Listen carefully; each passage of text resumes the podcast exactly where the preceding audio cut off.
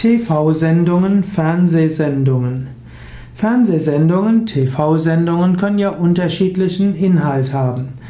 Es gibt äh, TV-Sendungen, die eher deprimierend sind, das sind oft die Nachrichten. Als spiritueller Aspirant muss man überlegen, wie viele Nachrichten will man anschauen. Es ist gut, sich auf dem Laufenden zu halten, aber es ist nicht so gut, wenn man dadurch deprimiert wird.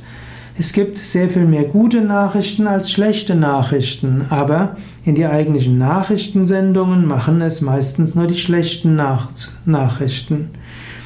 Andere Formen von TV-Sendungen sind die reinen Unterhaltungssendungen wie die Krimis und die Soap-Operas und die Fortsetzungsserien und so weiter.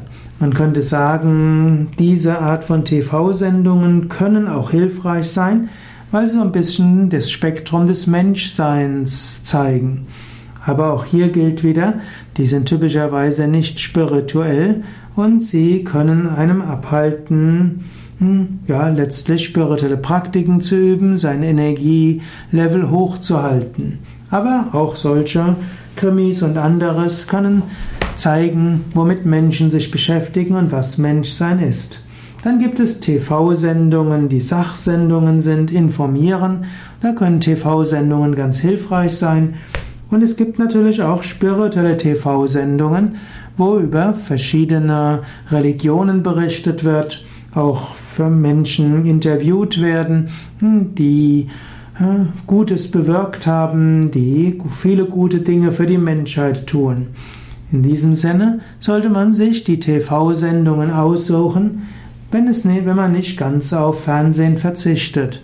Manchmal ist es leichter, Dinge, Sendungen nachträglich im Internet anzuschauen und dann kann man sehr gezielt sehen, anstatt sich zu berieseln, berieseln zu lassen und sich nachher darüber zu beschweren, dass die spirituelle Energie in einem weniger geworden ist.